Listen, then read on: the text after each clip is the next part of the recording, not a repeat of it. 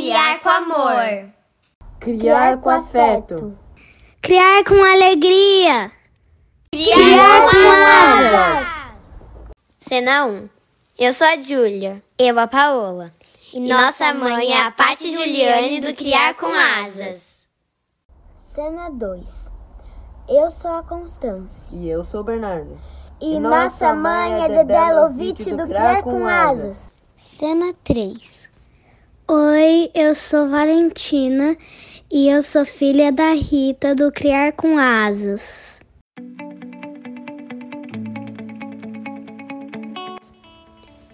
Episódio 14 A raiva nossa de cada dia.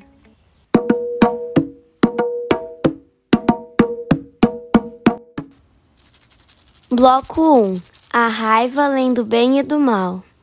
É o seguinte, já tiveram seus minutinhos de raiva hoje? Raiva, também conhecida como ira, cólera ou fúria. A raiva é passageira, ela nos domina e depois vai embora, quase sem percebermos. Em geral, sentimos raiva em situações que consideramos injustas ou que ameaçam o nosso bem-estar. A raiva serve para alguma coisa? A raiva nos avisa que estamos diante de injustiças ou agressões e nos dá a energia necessária para agir. No entanto, ela bloqueia nossa capacidade de pensar com clareza e pode nos fazer reagir como um animal sendo atacado. Mas como não vivemos entre animais selvagens, essas reações podem nos meter em encrencas. Por isso, é melhor evitar que a raiva assuma o controle nos momentos em que, por exemplo, sentimos um pouquinho de irritação. Essa é a definição do emocionário, digo o que você sente, e eles vão fazendo um cruzamento sobre várias emoções. E aí, já sentiram raiva hoje? Eu vim devidamente a caráter. começar, olha aqui o meu figurino. Depois Mostra vocês. Aí. A gente vai descrever. Antifa. É uma camiseta para quem segue a gente só no podcast, né, no, nas plataformas de podcast. Ela tá com uma camiseta branca, escrito Antifa em vermelho. E para quem segue a gente no YouTube, que a gente está lá também, conseguiu ver a camiseta. Coisa linda, viu, Paty? Eu fiquei pensando em tanta coisa para vestir, aí eu acabei pegando o que estava lá primeiro, porque a gente está gravando à noite de novo. Mas vamos aproveitar para cumprimentar o pessoal, né? Oi, pessoal, tudo bem com vocês? Bem-vindos a esse podcast onde a gente vai falar de raiva. Olá, Dedé! Oi, gente, vamos, vamos soltar a raiva aqui. Vamos ver o que a gente consegue fazer com ela. E aí, Paty? Tá Eita. borbulhando? Tudo bem, gente? Então, Vinha, caráter, ó, é de uma estilista aqui de Sorocaba, Luísa Panúzio, é, que tem muita consciência do tempo, espaço e lugar no mundo dela e da gente. E ela desenvolve essas coisas e você perguntou se a gente já teve a nossa parcela de raiva hoje, né? Então é isso. A gente anda com raiva, né? A gente anda com raiva, com muita raiva. Bom, vamos lá. Então, gente, pesquisando um monte de coisa, eu vi muito sobre essa coisa, né, da, da raiva como um, um, poder potencializador na gente. Aí agora você falou isso, eu fiquei pensando naquela música. Será que funciona? Andar com raiva eu vou, que a raiva não costuma falhar. eu acho que é isso mesmo. Porque olha. É falhar ela pode, né? Ela pode falhar, mas ela dá alerta, né? Ela nos alerta. Eu acho que é isso. A palavra é. principal para mim é, com relação à raiva, você trouxe aí nesse primeiro texto, é a indignação, né? Eu acho que quando a gente fala em indignação, ela tem um lugar muito potente. A raiva é um sentimento muito importante. Aliás, ela é necessária, né? A gente já falou muito sobre a raiva aqui nós três, em diversos momentos. Isso é uma pauta constante, porque ela faz parte da vida, ela é necessária. Agora, é, a gente anda vivenciando a raiva constantemente, né? Assim, diante do coletivo, do momento em que a gente está vivendo, e acho que aí é complicado, porque a gente estar em constante estado de raiva, né? Assim, a gente anda vivendo muito isso. E isso acaba levando a gente, né, Paty, num lugar é, desconfortável dentro da nossa sociedade, a partir do momento que sempre nos foi ensinado, mostrado que a raiva é um lado negativo do ser.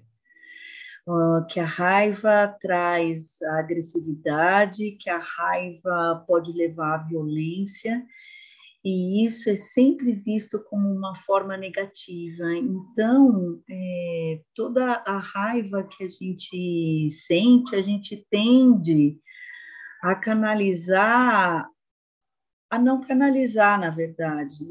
Então, isso, isso me incomoda muito, porque é, eu sempre tive muita consciência assim da minha raiva né, do, dos momentos de raiva, por que eu sinto raiva, e, e de tantos e tantas vezes me culpar por sentir essa raiva.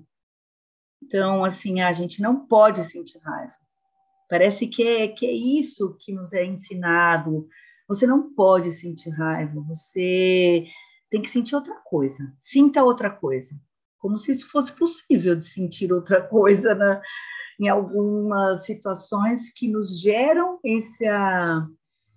É, toda, porque é uma coisa química que acontece com a gente também, né?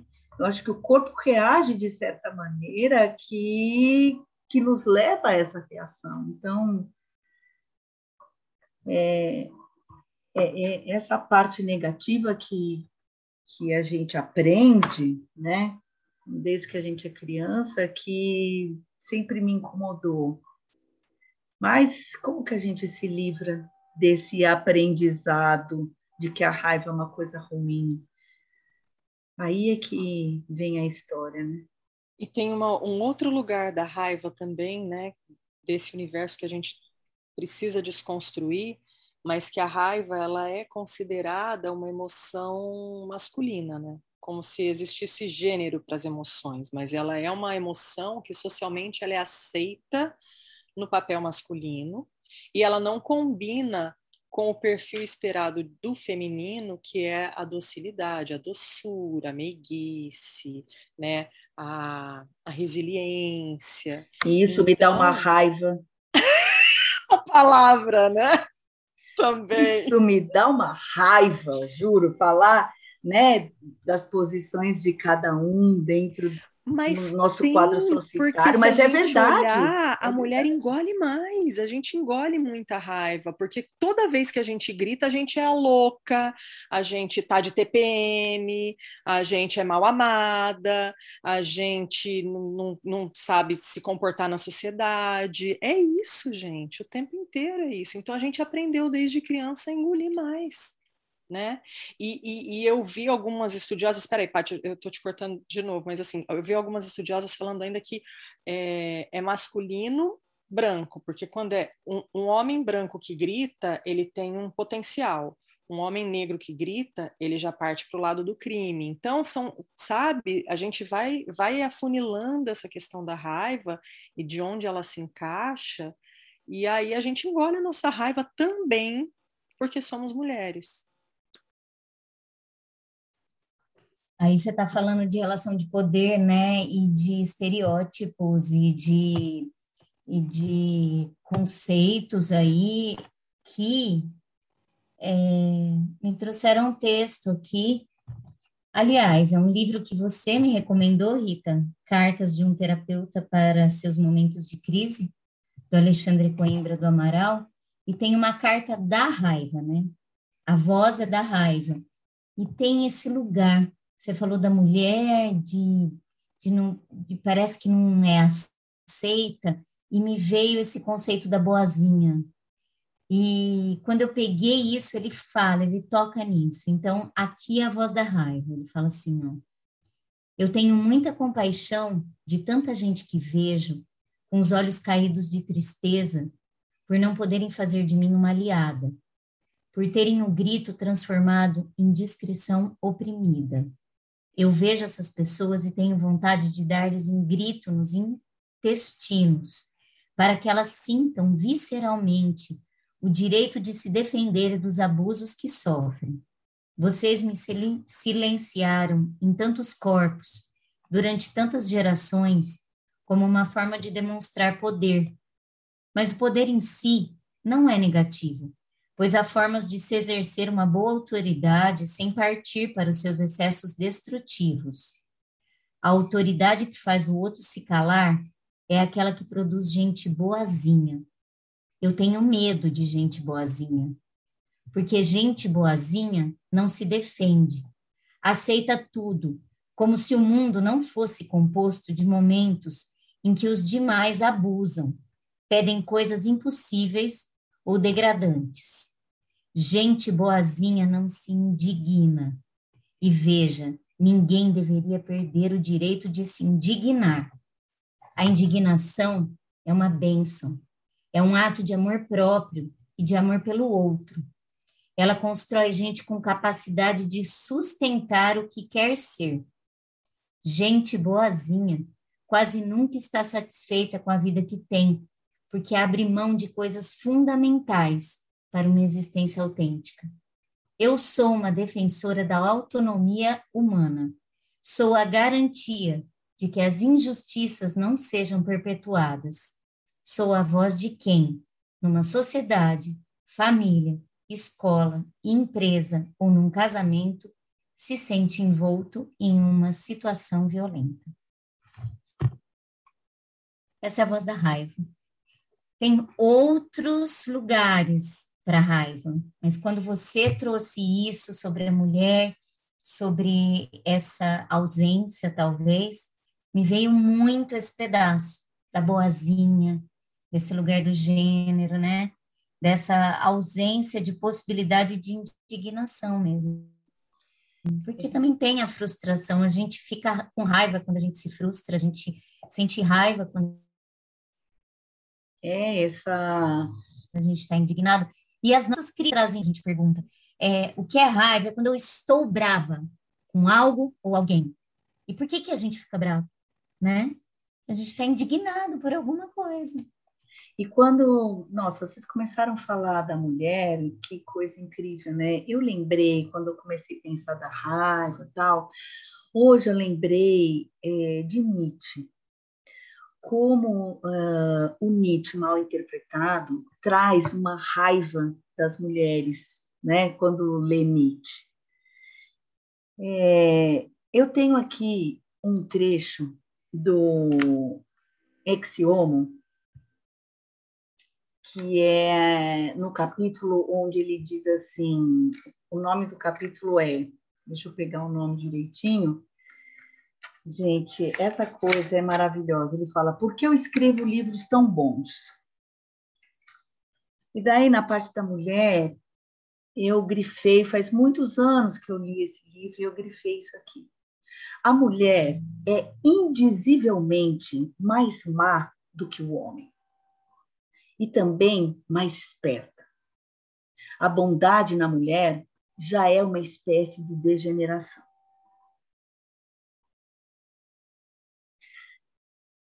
Daí, ele continua num pedaço assim: a luta por direitos iguais, inclusive, é um, é um sintoma de doença. Qualquer médico sabe disso. A mulher, quanto mais mulher ela é, se defende com unhas e dentes contra todo tipo de direitos. O estado natural, a eterna guerra entre os sexos, lhe dá, de longe, o primeiro lugar.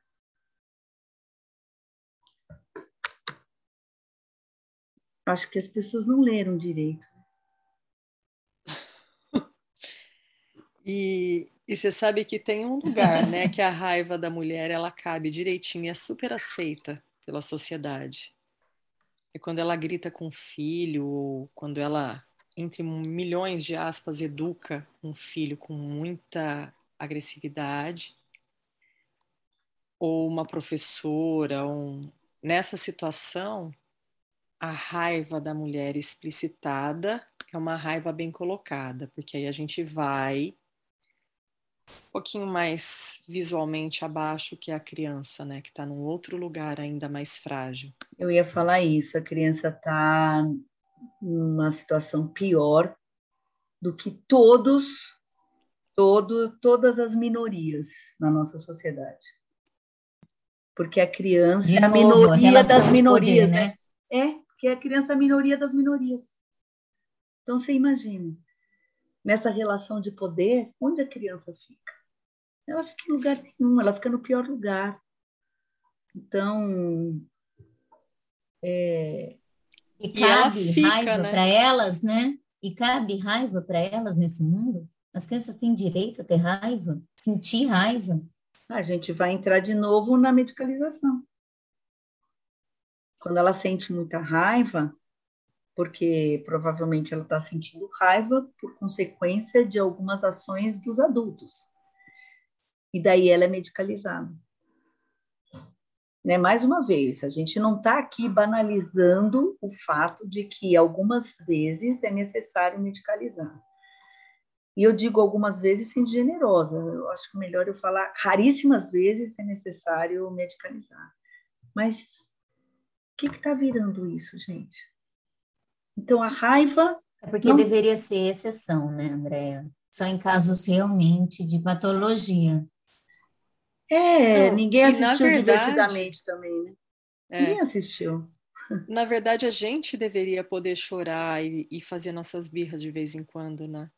É, é, é uma inversão aí, né? E a gente não aceita que uma criança chore, que uma criança faça birra, que uma criança hum. Manifeste no corpo dela aquilo que ela está sentindo lá dentro e que ela não sabe onde colocar. Coloque para fora, joga para fora. A gente não aceita. E na verdade é isso que a gente gostaria de fazer todos os dias, né? Com essa raiva que é calada na gente. É, porque se a gente for ouvir nossas crianças, como a gente ouviu, né? Então a gente até vai pôr uma, um trecho aqui, a gente pode pôr, a gente pode começar com a Paola. Paola, você sabe quando você está com raiva? Sim. E o que é raiva? é quando você fica brava com alguma coisa que aconteceu. E o que você faz quando você tá brava com alguma coisa e sente muita raiva? Às vezes eu converso com uma pessoa, fico no quarto, tomo água. E você sabe quando a mamãe está com raiva?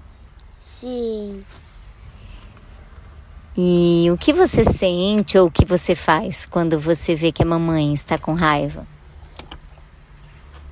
Eu saio de perto. Júlia, você sabe quando você está com raiva? Sim. E o que é raiva?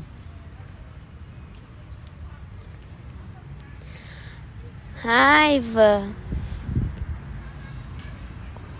é quando você tá brava por alguma coisa que aconteceu. Pode ser alguma situação ou alguma coisa com outra pessoa e que você tá com raiva e não quer ficar conversando muito. E o que você faz quando você está com raiva? Eu vou pro meu quarto e fico lendo na minha cama para passar. E você sabe quando a mamãe está com raiva? Sim. e o que você faz ou sente quando você vê a mamãe com raiva?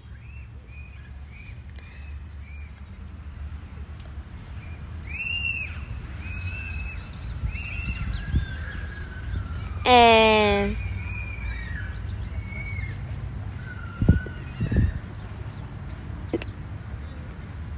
quando a mãe tá com raiva, eu não fico querendo conversar muito com ela, porque eu sei que ela tá com raiva. E daí depois, quando ela tá mais calma, que eu falo com ela. E aí, né, ouvindo, ouvindo a, a Paola e, e a Júlia também, é, a gente vê como eles são é, maduros, né? Para falar da reação da raiva, o que se faz com ela e quando eles percebem a raiva da outra pessoa, principalmente da mãe, né? Então, Paty, o que você tem a falar sobre a reação das suas filhas?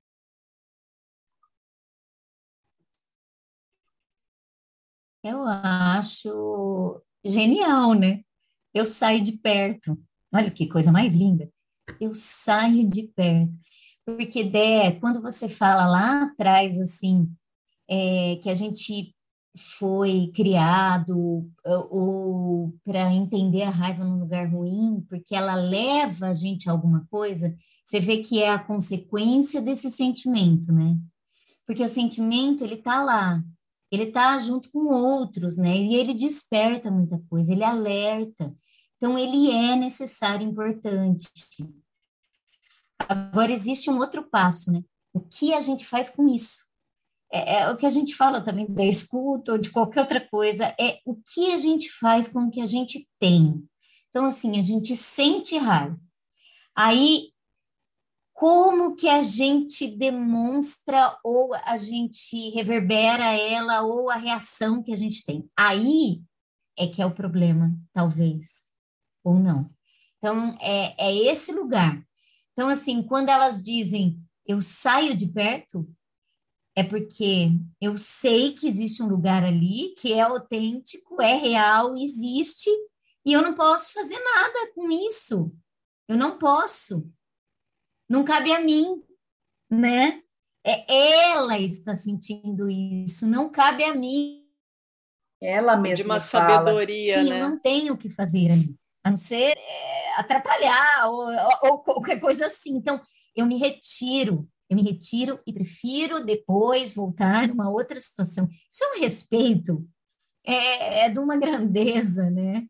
As crianças ensinando a gente, sempre. Ah, mas todos eles falaram isso, né? Todos eles se afastam. E outra coisa que eu achei interessante também é que é engraçado, né?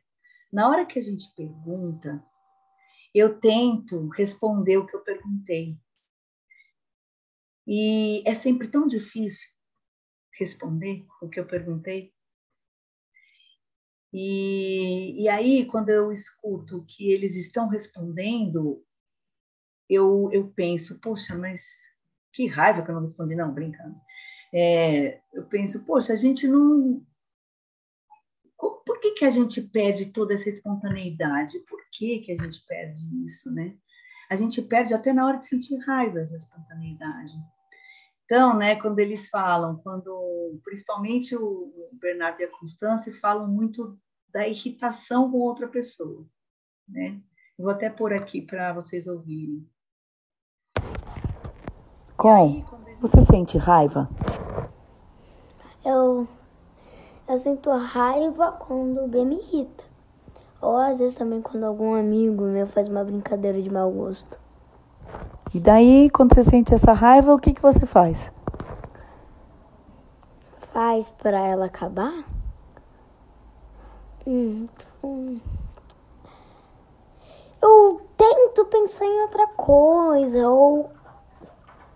Hum, É que difícil também pensar em outra coisa, porque aquele negócio fica pressionando na minha cabeça e fala: você não tem paz, tem que ter vingança. Aí, daí às vezes eu falo: ah, coisa nada a ver, sabe? Um negócio nada a ver, e daí eu vou brincar com as minhas amigas. Daí você deixa pra lá? É, nessa hora eu deixo pra lá. Só que às vezes quando ela fala vingança, eu não deixo pra lá, não. E você sabe quando o Bernardo tá com raiva? Ah, acho que eu sei quando ele fica com raiva, porque ele tá no jogo, aí ele morre no jogo, ele fica todo bravinho, bate na mesa assim, fica. E ele tá, fica bravo, assim, com raiva do jogo. E você sabe quando a mamãe fica com raiva?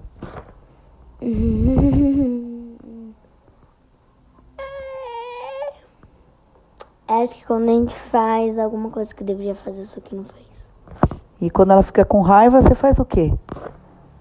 Ah, eu só, só fico com medo e vou embora. Ô, B, quando que você fica com raiva? Quando eu jogo. Mas toda hora que você joga, você fica com raiva? Não, quando eu perco. Hum, e daí o que, que você faz? Eu xingo e bato na mesa. e mas você fica com raiva só assim? Não. Quando as pessoas me irritam, é... quando falam mal de mim. E quando a Pop não obedece. e o que, que você faz pra, sei lá, passar a raiva, controlar a raiva, sei lá? Respiro. Respiro e, e penso. Pensa em quê? Que eu não precisava ficar brava. Entendi. Tá bom. E quando a Con fica com raiva, você sabe quando ela fica com raiva? Sei. O que, que ela faz? Ela. Quando a Con fica com raiva? É.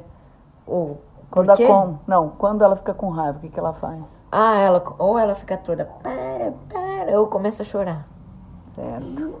E quando eu fico com raiva? Você começa a gritar e ficar toda calma e você fala, tá tudo bem? Você fala, sim, só que não tá tudo bem. Entendi. O que, que você faz quando eu tô com raiva? Falo nada. Beleza, obrigado. E aí, quando eles, né, quando eles falam dessa irritação, eu fiquei pensando, poxa, se, se me perguntassem, eu ia ficar pensando muito tempo, assim, o que que me dá raiva? Né, eu, eu ia falar, ah, tantas coisas, mas, tipo, a pergunta foi o quê? Daí eu ia falar, ah, gente, juro, eu não consigo responder assim tão prontamente como eles responderam, né? Eu também não. Só que eu não estava gravando e eu fiz uma pergunta ou outra para elas aqui. Hum. Que foi: o que dá raiva na mamãe? Eu fiquei curiosa, porque ah. eu também não conseguiria responder na hora. E eu perguntei: o que dá raiva na mamãe? E daí vem aquele tapa na cara, né? Que a gente recebe, que é sempre assim também. Sempre. Você sente raiva quando a gente está atrasada e a gente precisa fazer algo e tem horário. Isso, isso vai num lugar, né, na gente. Um lugar horrível. Que, assim, é claro, lógico, é a correria, é tem que fazer isso, vamos, nananã, e daí você começa a ficar é, te dá aquela cólera, né? Então elas, eles percebem na hora, sabe assim, aquele livro, a mamãe vira um monstro, como é que é? A mamãe virou um monstro. Roubou minha dica, tá na minha dica esse, ah! quando mamãe virou um monstro. Do céu! Não, eu acho genial. Porque vai ganhando rabo, né? A hora que ela vai ganhando rabo, assim, que ela vai, ela vai se transformando e a gente se transforma. Então, assim, quando eu não sei lidar com esses horários mesmo, essa, essa vida, porque eu sou que nem elas nesse lugar, assim, eu começo a fazer uma coisa, eu quero ficar ali, ah, eu tô é. ali, é. eu, eu tô ali, sabe? Não, vamos. Então, eh, você senta no chão e começa a fazer, e de repente passou, ai meu Deus, ai meu Deus, preciso fazer isso, preciso fazer aquilo, aquilo vai me tomando e eu vou virando monstro, né? Esse lugar. E eles sabem responder na lata. Elas sabem responder na lata, o que deixa a mamãe com raiva. Porque eu não saberia, Dé. Você matou a charada assim a pau. Eu não saberia. É. Eles têm consciência total disso. É a pergunta que eu vou fazer hoje. hoje eu não sei se ainda dá tempo, mas vou Cuidado, fazer. hein? Cuidado. É. Não, a Constância falou também que o que me dá raiva é quando eles fazem alguma coisa, é, que eles não fazem alguma coisa que eu pedi. Então, controle, né? É o controle. Sim, Olha onde controle. entra. Não ir tomar banho. Não ir tomar banho, gente. Ai, Essa ai. é clássica. É, é,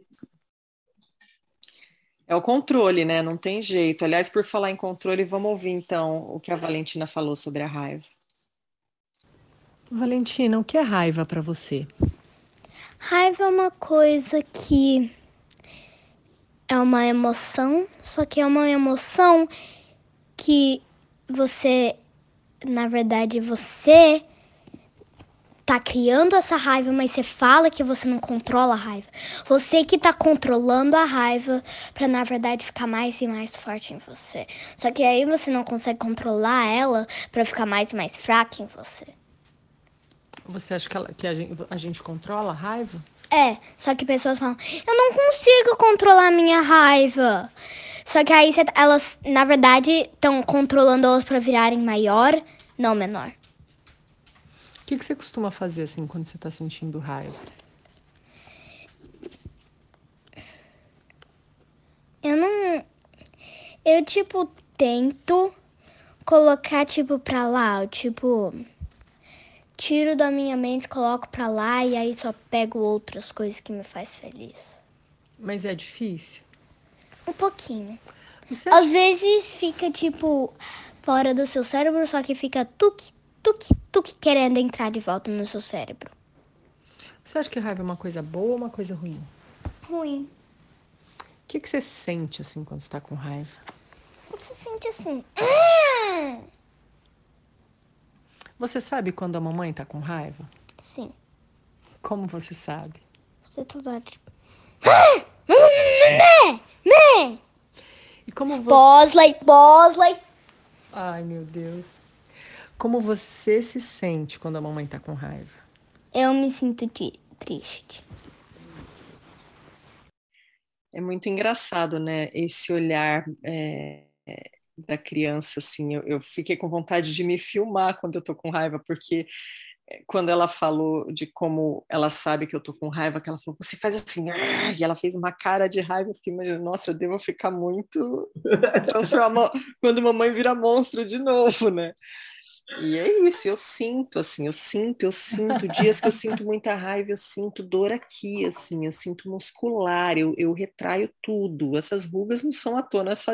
Tem gente que fala assim, ah, quem ri muito da ruga, quem fica com raiva também tem ruga. Também, com certeza. Então, é, a gente sente no corpo, né? Sente. É e eles, mais uma vez, é, contam pra gente isso, né? É. E, e, e, o controle, né, que ela traz, assim, a gente pensa que está controlando a raiva, mas a raiva está controlando a gente, e eu tenho até mais uma dica, que é um livro também infantil, que traz um pouco disso, Depois Nossa, é, é muito incrível esse negócio do corpo, né, a gente já falou tanto também do, do corpo, é que não tem como, né, separar o corpo da mente, é tudo junto, então não tem como. E eu queria até trazer aqui, aproveitando que a gente está falando de corpo, é, um trecho. Hoje a gente está cheio de estação e de trecho de livro, né? Nossa, né? Hein?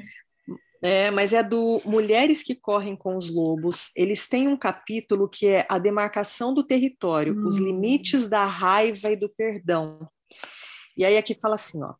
Toda emoção, mesmo a raiva, possui conhecimento, insight, o que alguns chamam de iluminação. Nossa raiva pode, por algum tempo, ser nossa mestra, algo de que não devemos nos livrar tão rápido, mas sim pelo que devemos escalar a montanha.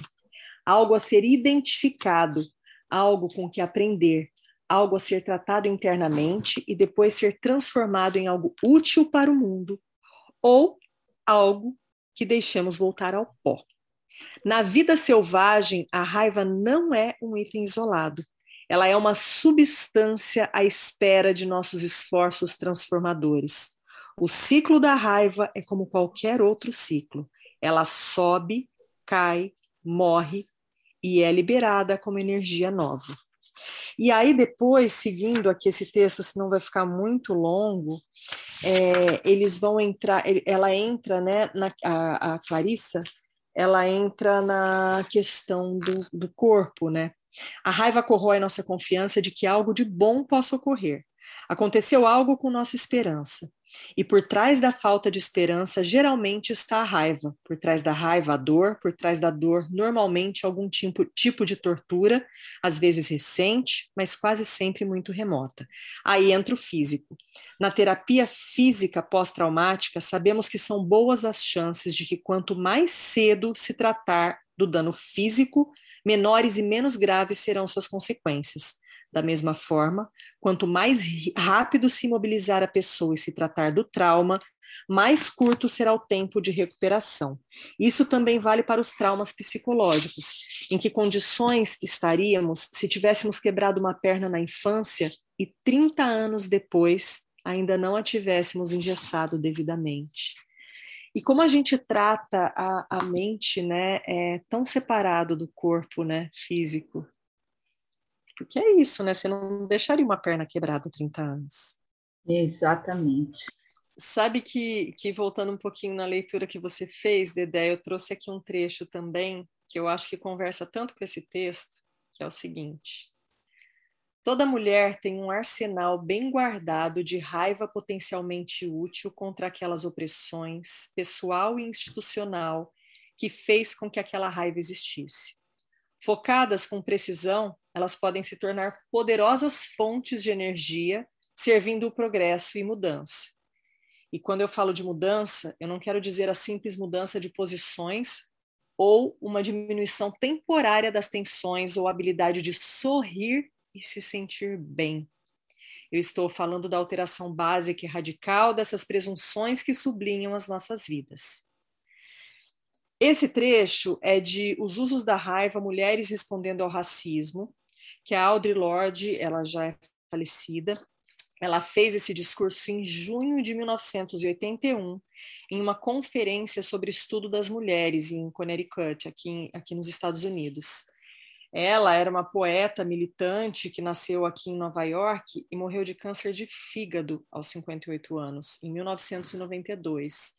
E quando eu fui pesquisar sobre a causa da morte dela, é, me veio muito também várias coisas que eu li né, sobre essa questão da raiva que a gente engole e das doenças que estão diretamente relacionadas a isso. E a gente está falando de uma ativista que lutou muito pelo direito de, sabe, das mulheres. É, ela era uma mulher negra, lésbica, ela lutou muito por todos esses direitos. E, e quando eu vi a causa-morte dela, eu, eu não consegui deixar de pensar em quantas coisas, mesmo essa mulher que teve tanta voz, que escreveu tanta coisa incrível, eu comecei a ler coisa dela, eu não queria parar. Eu, eu, eu diretamente eu fiz uma relação, sabe, da minha cabeça, não, né, não tenho nenhuma informação sobre isso, mas de como a gente adoece, né? É, cada vez que a gente se cala e cala essa raiva, engole essa raiva, ela vai para algum lugar. Ela vai, certamente ela vai. E, e o pior é que ela vai para os lugares mais terríveis, né? Porque ela vai para dentro e ali ela fica e ali ela corrói, não tem, não tem jeito. Então, o é, que, que eu ia falar? Ah, sim, porque a mulher guarda um arsenal, né? Quando você começou o texto. E aí eu lembrei de uma coisa que até a Constância falou no áudio dela, como vocês ouviram, que é da vingança. E a vingança entra nesse arsenal. E aí eu me peguei pensando em duas coisas a gente tem que saber canalizar a raiva, mas essa, esse canal vai para a vingança. E o que é a vingança? Né? Como que a gente traz a vingança como uma potência? Uh, então, se a gente pega lá antes da, das civilizações, né, os povos bárbaros, eles, eles só reagiam e, e, e as guerras eram todas é, estimuladas, não, como é a palavra, elas eram todas originar, originadas na, na vingança. Então é um sentimento muito é, primitivo, né? O da vingança. Mas, ao mesmo tempo, ele não saiu de nós mesmo com toda a consciência de que a vingança talvez não seja o melhor caminho para você recuperar, vai, o que você acha que perdeu, a vingança está aí. E ela sempre está rodeando, permeando, está ali te instigando, né? E como que essa, esse sentimento da raiva se transforma numa vingança e como essa vingança pode trazer para você uma potência e não ser simplesmente uma um ressentimento. Né? É isso que eu quero dizer.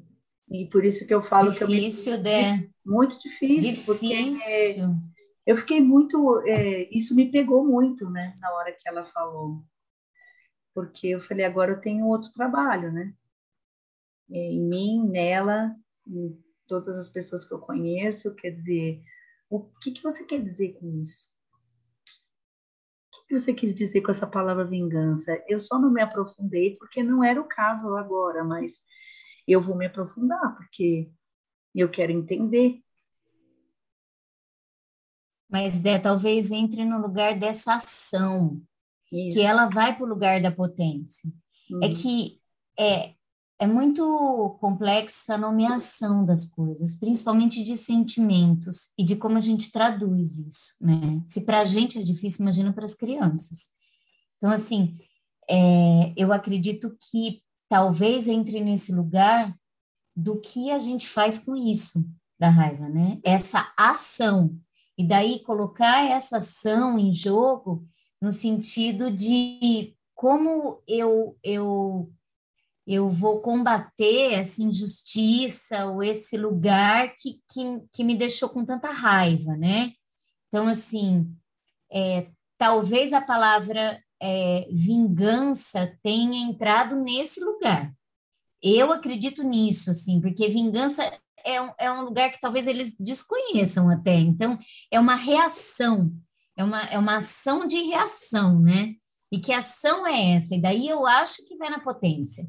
Aí sim eu consigo visualizar essa potência. Então, é, a raiva, ela veio muito forte para nós três aqui, em um determinado momento quando a gente estava lendo o mesmo livro, né? Então, assim, que era um livro que trazia esse lugar da, de como a gente pode olhar para essa raiva num lugar de potência, porque a gente canaliza ela para uma ação. Então, é, é, claro que a gente sente raiva, muitas vezes, e, e tem que sentir, por exemplo, tem que ter raiva de injustiça, tem que ter raiva do que a gente está vivendo, do descaso, é, e, e, como que a gente combate isso? Então, é, é, esse lugar da ação, porque senão ela fica lá fervilhando, borbulhando Sim. lá dentro, e se torna uma coisa muito ruim. Mas que ações a gente tem que a gente pode combater isso. Então, talvez seja esse lugar. É claro que é uma investigação e a gente vai investigando eles, né? E é sempre muito potente isso para a gente, enquanto é, esse lugar de, de, de, de, criar, né, e de estar junto deles e vivenciando esses processos e, e essas forças e potências. Mas falar sobre sentimento, trazer ele à tona é muito difícil e é muito importante, né? E é, e, e é um aprendizado. É essencial, né? E eles falam sem os filtros que a gente tem, né? Porque a gente jamais usaria essa palavra se a gente estivesse respondendo isso, né? Eles não têm filtro. Então eu também concordo com a Paty, que eu acho que vem de um lugar aí muito muito simples de explicar o que a gente sente quando a gente está com raiva, porque a gente quer vingança, né? Uhum. A gente quer. Uhum. Quando você está com raiva, o que você quer é que aquele motivo da raiva exploda, né? é natural. E eu acho que aí entra entra Gandhi, né? Naquela na, em tantas citações que ele fala que a gente tem que resolver as coisas. Né? E resolver as coisas não é simplesmente solucionar problemas. Não é né? Porque a gente acaba virando solucionador de problemas diários. É, e a gente esquece que a gente traz tantas experiências, vivências aqui nas nossas costas, no nosso peito, no nosso abdômen, no nosso corpo inteiro. É, Eu, eu, por exemplo, eu tenho uma dor aqui na, nas minhas costas, aqui embaixo, na altura da lombar, assim. É, é, há uns anos já. E eu me pergunto, sempre, mas por que, que eu estou com essa dor? Ah, mas você vai ficar querendo saber por quê, de toda a dor que você tem, né? Mas não é, eu, eu fico pensando, por que, que eu estou com essa dor? É, ela vem de algum lugar, não é possível. E, e a gente tem que entender um pouquinho, né? Essa, é exatamente isso. É, você machucou alguma coisa lá atrás que você não resolveu, você não solucionou, você não finalizou.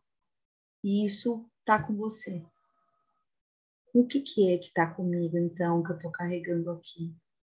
Que virou físico, né? Porque daí a pessoa vai falar, não, agora você tem que tratar com um ortopedista, ou sei lá, né? Fazer uma, uma terapia, assim, com, sei lá, pilates, alguma coisa assim. Tá, eu entendo tudo isso, porque virou físico mesmo, tá? Já está no meu corpo. Mas por que chegou até aqui? Por quê? Então, é, canalizar toda essa, todas essas experiências ruins que em algum momento foram raiva, nossa, é, é muito essencial, é muito importante. É naquele no livro que a gente leu assim, ele fala de como isso é tudo, né? Não é para você não sentir raiva. Então ele fala, olha o nome do livro, A Virtude da Raiva.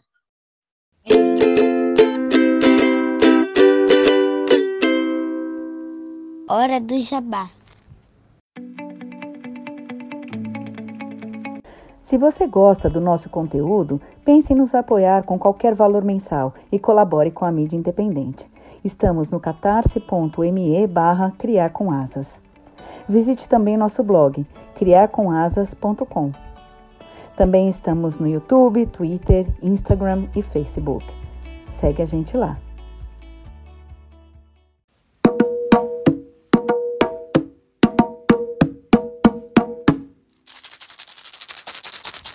Bloco 2 A Virtude da Raiva. É lindo o nome. É lindo o nome, o livro é lindo. E você falando do corpo e, e como a gente é separado, né? Sempre a gente separa o corpo da mente. A gente vai para educação, né? De novo e sempre é, em todos os processos e a gente não reconhece isso, né, Débora? Você falou, ah, tá, tem que fazer pilates, eu tenho uma dor, eu vou fazer pilates. Então você vai tratar é, você vai tratar o problema, mas você não vai na causa dele, né? E a gente costuma fazer isso. E para a gente ir para a causa dos problemas, a gente tem que ir fundo, e a gente tem que investigar, e a gente tem que se conhecer e reconhecer. Então, daí é, é, é um autoconhecimento muito profundo, que tem a ver com todos os processos vivenciados no nosso corpo, nas nossas emoções. Então, assim, é muito profundo tudo isso. Mas a gente costuma separar tudo, né? A gente separa e desconecta, né? Quando a gente está conectado, a gente olha para isso. Então, você tem essa dor aí que você olha para ela sempre. Eu tenho as minhas, né? e todo mundo tem as suas. E tem a ver, então, tem a ver com é, né? Os lugares onde a gente tem é, é, é muito o meu é a muitos... garganta, é onde eu calo, eu calo, eu então, vou engolindo, assim, que fica uma bola, assim. É um, diz muito sufoca. sobre a gente. Eu tenho uma dor de cabeça constante, né? A minha cabeça não para, ela lateja, assim, ela tem um negócio ali que parece que tá, tá preso ali, muita coisa que tinha que soltar, né? É muito louco isso. Mas a gente, a gente precisa de muita percepção e a gente precisa ir e tentando encontrar onde estão esses lugares e como a gente age sobre eles, né? Eu acho que é isso, assim, esse livro a gente leu juntas, A Virtude da Raiva, é, foi no momento também, eu, eu acredito que tenha sido no começo da pandemia, meninas, alguma coisa assim, foi também, foi muito importante. Foi um pouco eu acho antes, que, talvez.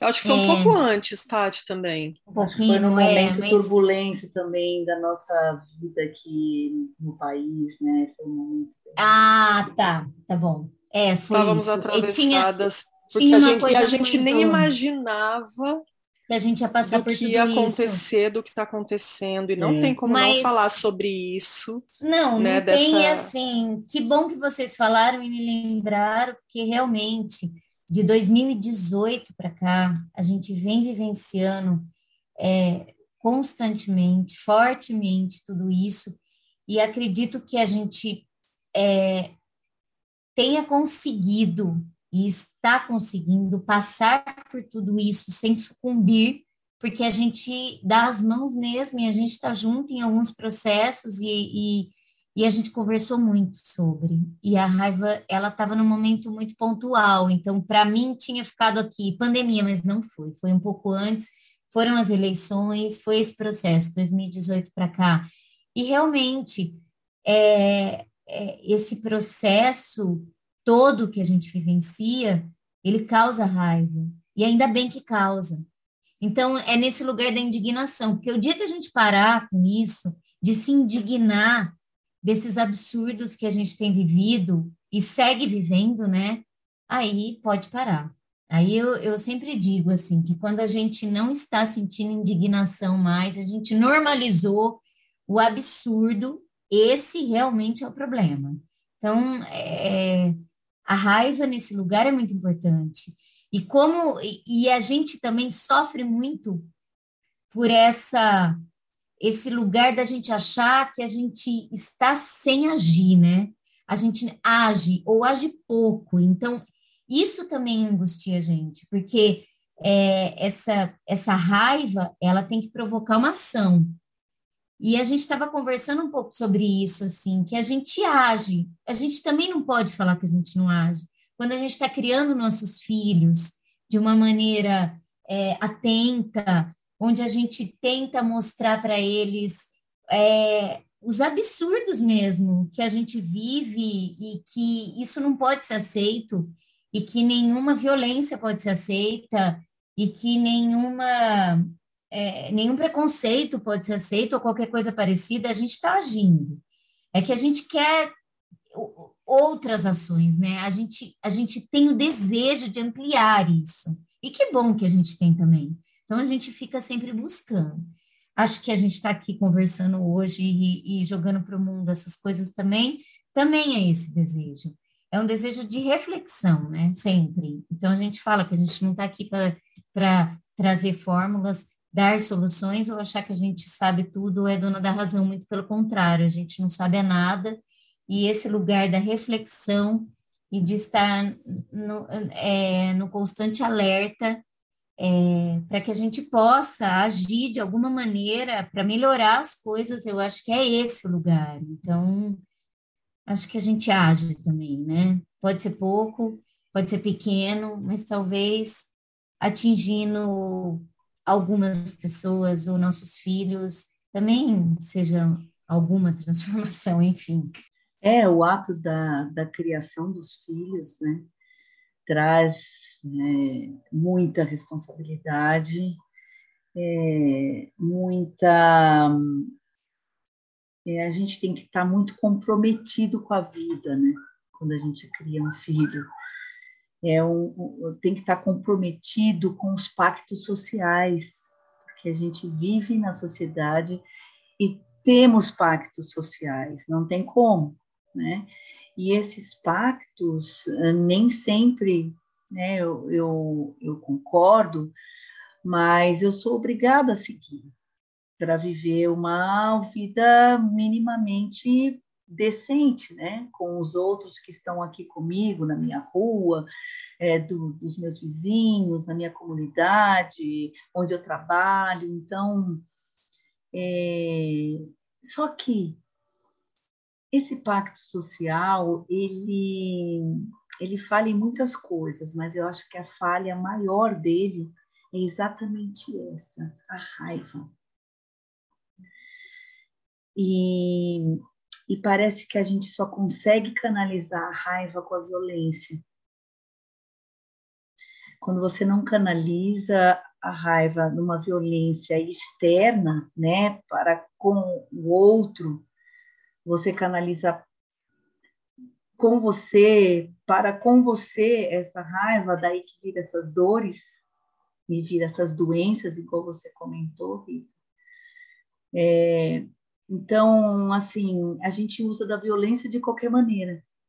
E quando a gente leu a, a virtude da raiva, o que sempre, o que sempre me chamou muita atenção em Gandhi foi esse, né, esse momento da independência da Índia do poder britânico terrivelmente colonizador e destruidor e tudo mais, que a gente precisa sempre falar isso, quando ele usa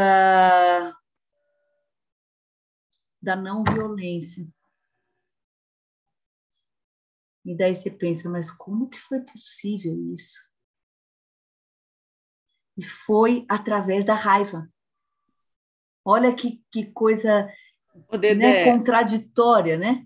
Mas ele quebrou todos os pactos sociais, todos não, muitos pactos sociais. Quebrou muitos pactos né? sociais, mas Rita, ele quebra pactos sociais trazendo outros. Sim né? Então ele não Sim. vai quebrando por quebrar. Tem um coletivo envolvido ali, né? Como como exatamente é, objetivo né, exatamente. Não é um pacto que não é um pacto violento que, que ele, ele pode até agredir de certa forma é, Vai, o exemplo da vestimenta. Ele encontrava líderes do jeito que ele era, quem ele era. Ele não ia colocar.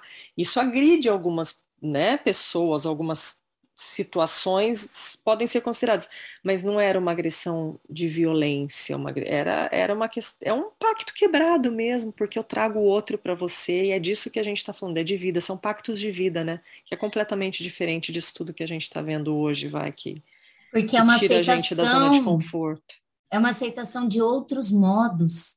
Isso. A gente está vivendo, é, é, justamente o contrário, é a não aceitação de modos outros de vida, de ser, né? Que leva a, a toda essa, essa, desgraça que a gente está vivendo. Então, assim, é, ele, ele acreditava naquilo, ele tinha é, uma consciência muito profunda do que ele estava fazendo. É, Porque a vestimenta que... para ele era era ele. Era ele. Ele estava ali. Entendeu? É muito além de qualquer convenção. Isso. Ele está numa presença firme e constante de quem ele é. Mas é, é, é, é, isso, tá bom, você não vai seguir nada disso, você vai quebrar todos os pactos, então você vai viver de outra maneira, né? Ou, de outro modo de, de vida. Então, mas como que vai ser isso, né? E você vai assumir isso? Então, é essa a responsabilidade também, né? A responsabilidade de assumir a quebra do pacto. Porque isso vai trazer muitas consequências para você, né? E, e, como que você assume isso? E a partir do momento que, no caso do Gandhi, ele já estava tendo muitos seguidores, né? Pessoas que que estavam acreditando naquele modo de vida. E isso é uma coisa também perigosa, porque é importante a gente ter a, a ideia de que é muito bonito tudo que aconteceu, deu muito certo, mas assim, a gente tem que saber que isso foi ele, é o que você falou, Paty. É, a vestimenta dele era o corpo dele, era ele. Porque foi isso que foi aí que ele encontrou o caminho dele não precisa ser o meu, nem o seu, nem o da Rita, nem de ninguém. Né? Então, cada um tem que encontrar o seu modo de vida e, e cada um de nós trazer para esse pacto social o que a gente acredita ser o melhor. Né? Mas a gente acaba se comportando muito de uma maneira preguiçosa, que é aceitar, aceitar e aceitar. Por isso que a palavra resiliência, para mim, é, me dá raiva. Porque você tem que aceitar, aceitar, aceitar, mas na, na hora que você vai mostrar alguma coisa, as pessoas te massacram. Como assim você vai sair disso? Não tem que sair disso, não tem outra coisa a não ser isso. E é isso que você falou, Paty, a gente está vivendo numa intolerância. Então, será que tem pacto ainda aí? Eu acho que nem tem mais pacto aí. E, e por isso que a violência, né, a raiva, ela é canalizada na violência, porque as pessoas não estão conseguindo se posicionar, as pessoas não estão conseguindo mostrar quem elas são. Então, a violência emerge, não tem como. Você não aceita a diferença, né? Se não aceita a diferença, não tem como. É, não tem como viver. Aliás, né, dá um outro podcast essa história de diferenças. Né? E o livro também traz uma coisa que ele desconstrói o mito, né? Ele vai para o humano. Isso que é bonito, porque quando você fala que existe uma responsabilidade, que isso é muito difícil, que quando se quebra esse pacto social e se constrói outro, e as pessoas começaram a seguir ele, é, é, esse lugar assim que o neto sempre vem e traz o, o avô humano, né? E daí dá aquela quebra assim da santidade que a gente imagina. E não, pera lá, não é bem por aí. Mas é um exercício constante, é um exercício e é um comprometimento. É um comprometimento por uma crença de um modo de vida, né? De, de, de quem eu sou, do que eu acredito. Mas isso é difícil, é uma, é uma luta, é um humano, né? É um humano tentando pensar e repensar e fazer e refazer de outra maneira. Então, quebra esse lugar também do, do divino, do. E não, perfeito, lá, né? do perfeito, e vamos, e vamos uh, no humano, né? Estamos todos na mesma caminhada, né? E, e esse livro, eu lembro que eu fiquei muito impressionada, porque assim, a gente imagina o Gandhi como uma entidade de luz divina, né? Assim, pelo menos eu, eu tinha essa imagem dele, o Gandhi é o Gandhi, eu conheci o Gandhi Gandhi. E quando esse neto traz essa realidade desse avô e que o Gandhi também sentia raiva, a diferença é que ele canalizava. E eu lembrei até agora falando, Dedé, quando você, me, você mencionou no episódio anterior sobre a questão de como a necessidade leva a gente para alguns lugares que faz a gente repensar muitas coisas. E o Gandhi se colocou numa situação de. É, não acho que é de necessidade naquele caso, porque ele entendeu o que não era necessário, né? Mas ele se colocou num, numa situação de, de privação, talvez, de coisas que a gente considere necessário como sociedade, pode-se dizer assim, né? Ele foi para um estado é, extremo de pobreza, de, de plantar para comer, de viver né, no chão batido tal. Eu acho que ele se permitiu a entrar num outro nível de, de, de consciência, de experiência de vida mesmo, que, que le, levou ele para esse lugar, sabe? Eu acho que é muito difícil a gente nesse. A Paty trouxe a palavra frustração, que é outra palavra que está muito ligada para mim à raiva, né? Essa sensação. Isso está muito ligado ao ter, isso está muito ligado a, ao querer as coisas exatamente na hora que a gente quer, como foi o caso das crianças, né, Dé, que você trouxe. É difícil, né? E aí você fala, cara, o Gandhi era o Gandhi, então.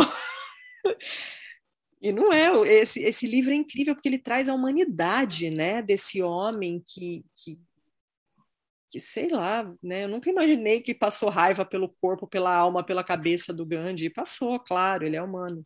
Muita raiva, Porque a gente né? tem esse conceito de raiva, né, a gente tem esse conceito só pelo lado ruim. E antes de chamar as dicas, eu vou, eu vou ler uma última frase, um último trecho aqui do, do Os Usos da Raiva, Mulheres Respondendo ao Racismo, da Audre Lorde, que eu acho que ela resume muito esse final do que a gente falou aqui. Raiva expressa e traduzida em ação a serviço da nossa visão e do nosso futuro, nosso, hein? É um ato de iluminação, da libertação e empoderamento, porque é no processo doloroso desta tradução que identificamos quem são os nossos aliados, com quem nós temos sérias diferenças e são nossos inimigos genuínos. Bom, vamos lá. Uau! Uau! Essa mulher é demais, né? Vamos lá, ó.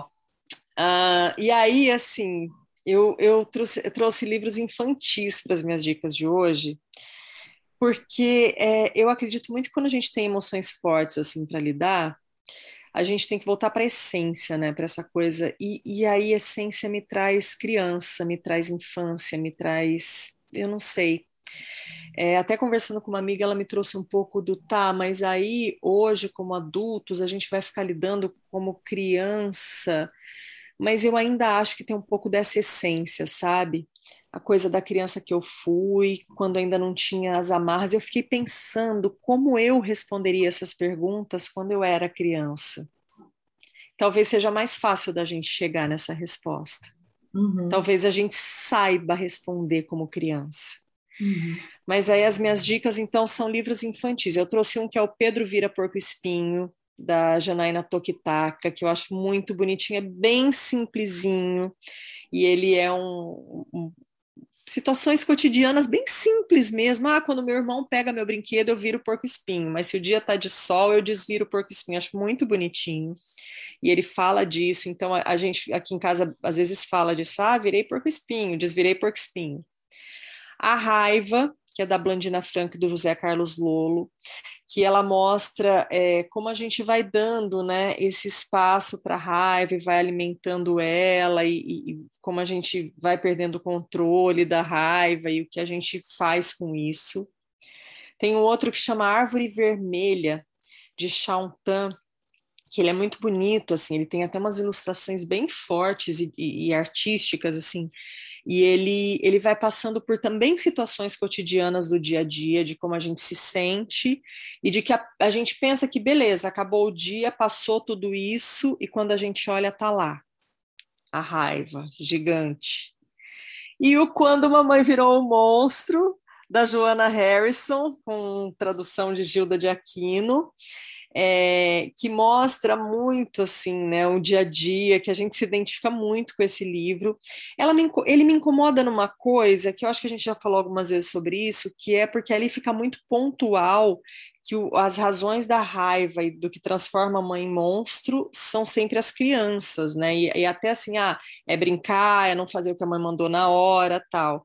E aí eu quero chamar de novo para toda mulher tem um arsenal bem guardado de raiva potencialmente útil contra aquelas opressões pessoal e institucional que eu acho que é isso, a gente acaba muitas vezes não compreendendo e dando o tempo da criança e descontando nela essa raiva que a gente vem guardando de tantos e tantos tempos. Mas eu acho que esse livro, com esse olhar, ele vale muito a pena. E o Emocionário, né, que foi o, o livro do qual eu, eu abri o, o podcast, Mulheres que Correm com os Lobos, vai, gente, senão eu vou ficar aqui falando um monte de coisa. É, então, fiquei pensando, né, quais dicas eu daria. Mas eu vou dar o exemplo de uma mulher brasileira que transformou a raiva numa coisa muito potente, que é a Maria da Penha. Então, é, e eu descobri depois que eu fui convidada a ser diretora de umas mulheres maravilhosas que são as promotoras legais populares eu descobri que eu não sabia o que era a Lei Maria da Penha, que eu já tinha ouvido falar, mas eu não sabia o que era. Então, eu vou colocar aqui na descrição um link onde as mulheres, os homens também, e as crianças também, é, podem consultar para entender o que é a Lei Maria da Penha. Né, e todas as e todas as violências que estão citadas ali na lei. É, eu vou indicar também um clássico da, de super-heróis, que é Hulk, o incrível Hulk. Mas eu vou indicar aquele incrível Hulk que eu assistia quando era criança. E que eu, nessa semana que a gente começou a falar de raiva, descobri por que, que ele era o meu super-herói favorito. É ele e a Mulher Maravilha. Mulher Maravilha, não sei explicar por quê. Mas ele, porque ele vira o Hulk por causa da raiva. Lá naquele tempo lá. Então eu vou pôr também na descrição aí pelo menos um episódio daqueles antigos. Essas são minhas dicas. Uau! Eu amei todas. Rita, faltou um livro que você, é, você leu em vários momentos, da Audrey. Ah, esse é um artigo. Eu vou ter, eu tenho um link que tem ele na íntegra. Eu vou, vou passar, a gente coloca nas inscrições também. É a, a Audrey Lorde. Eu vou passar. É um artigo. Ela tem várias. É. Vale, vale, vale procurar no Google. Nossa, vale procurar no Google. Ela tem várias coisas assim incríveis, mas eu vou colocar o link desse artigo em especial. Vai lá, Paty. Tá. A gente falou da virtude da raiva, do Arun Gandhi também um livro. É... Uma das definições de raiva que eu mais gosto é raiva é quando o cachorro que mora em você mostra os dentes. Eu amo isso. É do livro Mania de Explicação, da Adriana Falcão, onde ela traz vários sentimentos aqui e vai explicando. Então, esse é uma dica. É, eu li um pedacinho da Cartas de um Terapeuta para Seus Momentos de Crise, do Alexandre Coimbra do Amaral, que são cartas dos sentimentos, onde a voz são dos sentimentos. E tem um livro da Ana Lenas, é, que chama Vazio, é um livro infantil. Ele não é sobre a raiva, ele fala muito sobre a tristeza, mas como eu tinha gostado muito desse livro, eu fui procurar sobre ela e eu encontrei um que chama Diário das Emoções. E como a gente também é arte educadora, além de podcaster e tudo mais, né, meninas? Blogueiras, né? Que a gente fala que a gente é também. Sim. E mãe, e, e escritoras. escritoras. que nosso livro está aí, numa batalha, tantas, mas está chegando. E tantas outras coisas. Esse livro, que na verdade é um diário de emoções, é muito interessante, porque ele pede para as crianças, quem tiver o livro, descrever as suas emoções de várias maneiras.